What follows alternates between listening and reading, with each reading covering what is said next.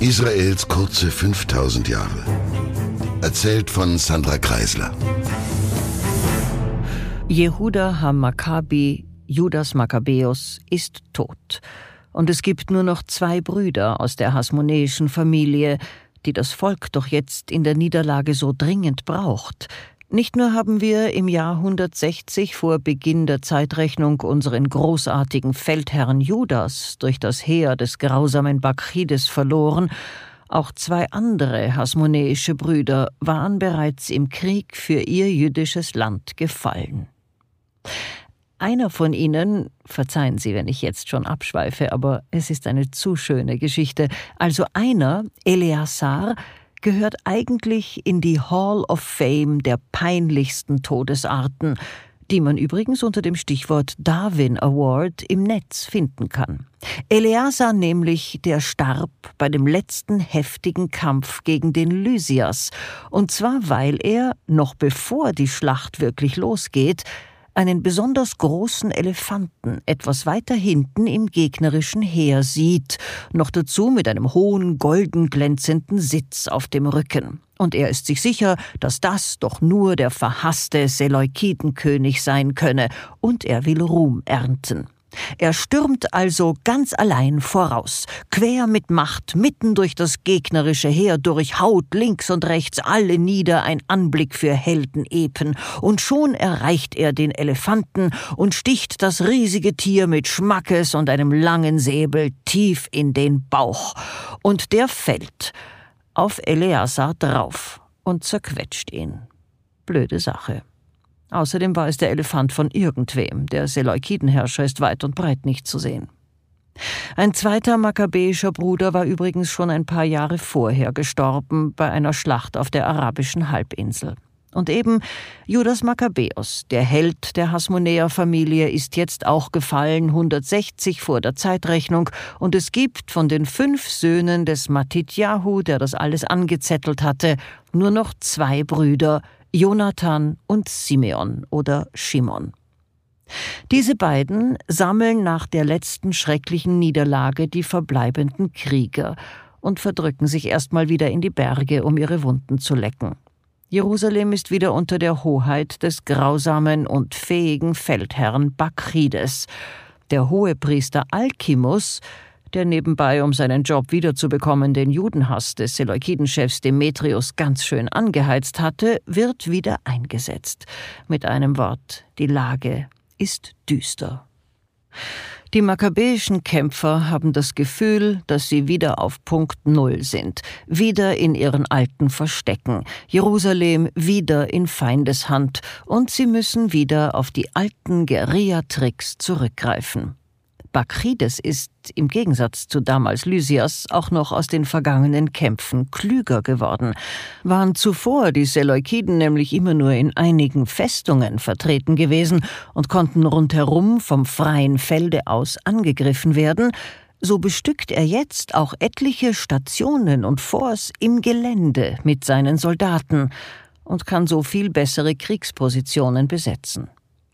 Aber Jonathan und Simeon waren ja die Jahre zuvor auch nicht auf der faulen Haut gelegen. Sie hatten gemeinsam mit Judas gearbeitet und gekämpft, und so beherrschten sie ihr Kriegshandwerk schon auch ganz ordentlich. Und zudem hatten sie wahrscheinlich durch den persönlichen Verlust auch noch viel größeren Hass. Sie halten sich also gut, und sie können mit diversen Wüsten und Gebirgskämpfen das Reich, das Judas errungen hatte, nicht nur verteidigen, sondern sogar noch Stück für Stück erweitern.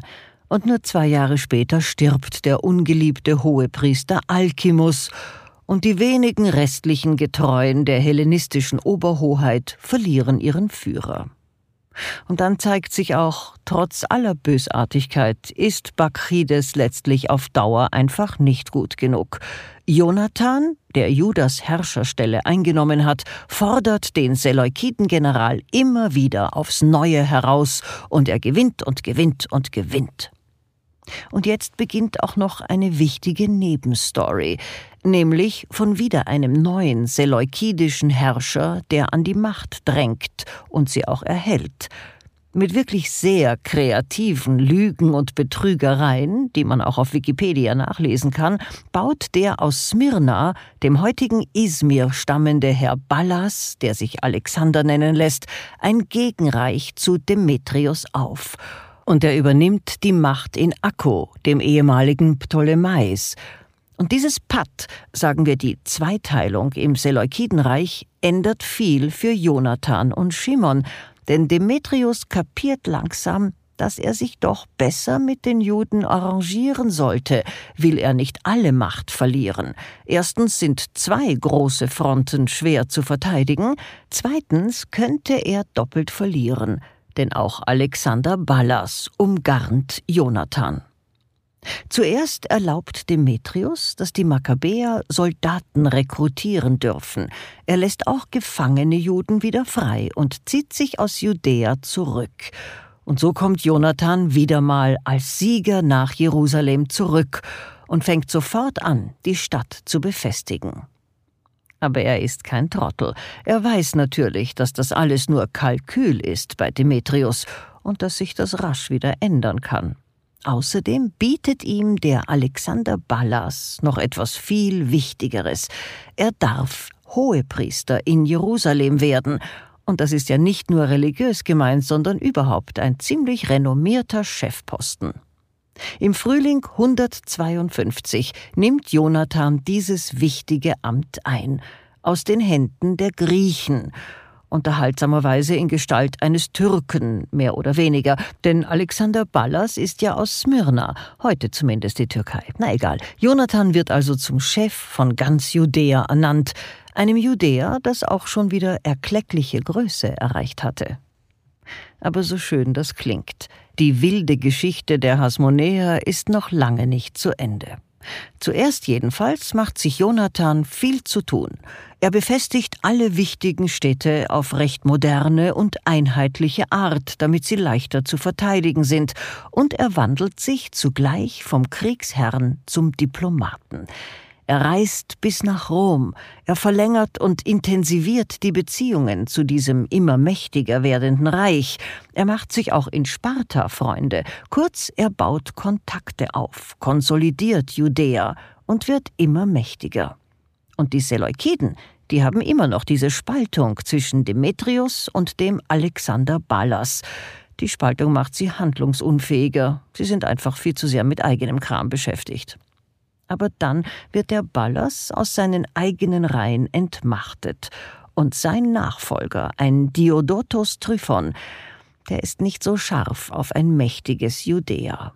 Jonathans Streitmacht ist nämlich inzwischen so stark, dass sie den Tryphon locker schlagen könnte, was diesen natürlich nachhaltig besorgt. Und er ist hinterlistig und gemein. Und als der nichtsahnende Jonathan ihn als Verbündeten in Akku besucht, lässt er ihn einfach ins Gefängnis werfen. Na bumm. Das aber bekommt beiden nicht gut, was ja auch absehbar ist bei so einem dummen Move, denn Jonathan hat ja noch einen Bruder, der auch recht kriegsgestählt ist, und die judäischen Armeen, die werden nicht kleiner, nur weil der Hohepriesterchef im Loch sitzt. Shimon geht natürlich sofort auf den Diodotos Tryphon volle Kanne los und die jüdischen Heere sind stärker, sie gewinnen Land und der Seleukide muss sich zurückziehen. Es nützt nicht so viel, denn aus lauter Ärger lässt Tryphon den Jonathan hinrichten. Da war es nur noch ein Hasmonäer. Shimon, der letzte übriggebliebene der fünf Söhne des Mattathias, wird nun nolens wohlens der neue Hohepriester und Chef der Judenheit bei aller Trauer um die restliche Familie. Auch Shimon ist ein cooler Typ, ganz offensichtlich. Er kann auf dem Geschick, das Jonathan gezeigt hatte, weiter aufbauen.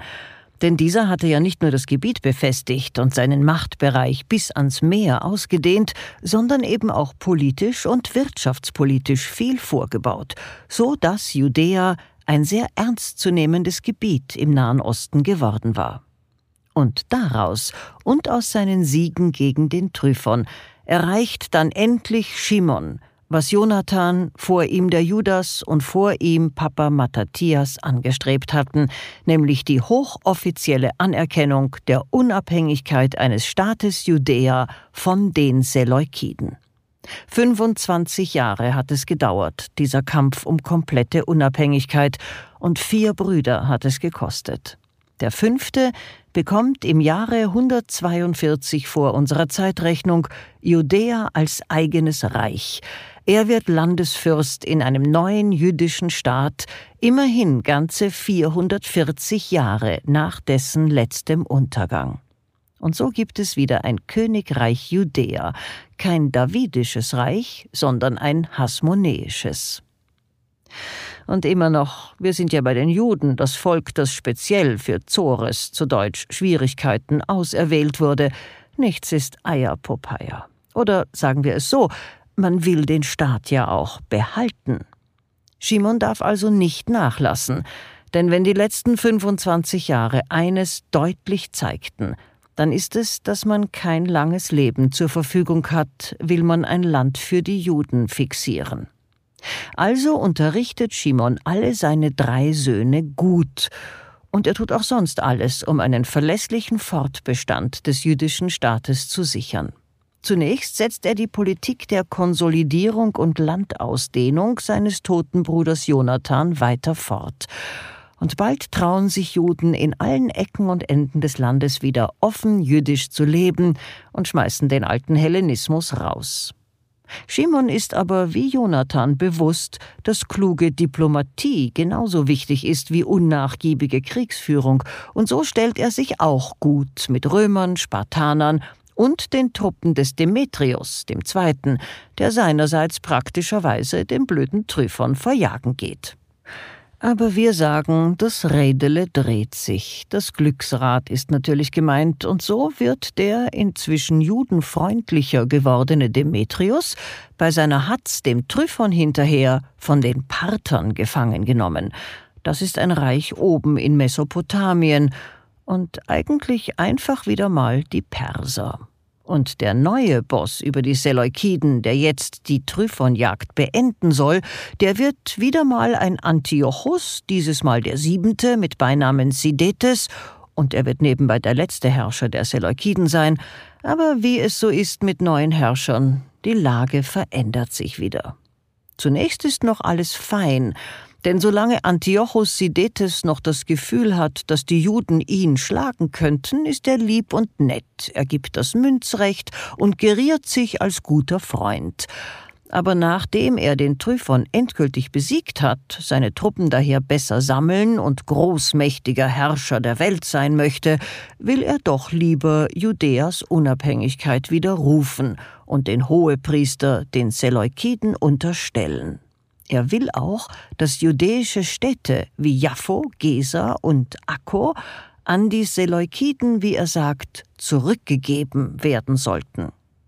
Shimon aber erwidert, was Juden bis heute sagen. Wir haben weder fremdes Land genommen, noch uns fremdem Gut bemächtigt, sondern des Erbes unserer Väter, das von unseren Feinden ungerechterweise in Besitz genommen worden war. Das ist übrigens ein direktes Zitat aus dem ersten Makkabäerbuch. Dem Seleukiden passt so eine Antwort natürlich nicht, und er bricht wieder einen Krieg gegen Judäa vom Zaun. Shimon aber hat gute Feldherren, nämlich seine gelehrigen Söhne, und in dem folgenden Krieg sind diese mit Heeren von angeblich bis zu 20.000 Mann unterwegs. Das ist eine riesige Zahl für diese Zeit, so ganz ohne Funkgeräte, Fertignahrung und Feldlazarette. Und sie stellen sich den Invasoren entgegen und schlagen diese beachtlich weit zurück. Nach dieser Leistung war das das letzte Mal, dass die Seleukiden gegen Judäa aufmuckten. Und Shimon erreicht auch, dass sich das Gebiet Judäa in die andere Richtung erweitert. Israel derzeit natürlich mit Namen Judäa, bekommt erstmals seit der Zeit König Davids wieder Meereszugang. Und mit diesem hübschen Gedanken, mit Möwenschreien und Wellenrauschen im Kopf, verabschiede ich mich bis zum nächsten Mal, wo ich berichten werde, wie es mit dem neuen alten Lande Judäa unter den Hasmonäern weitergeht. Bleiben Sie mir also bitte treu und bleiben Sie gesund.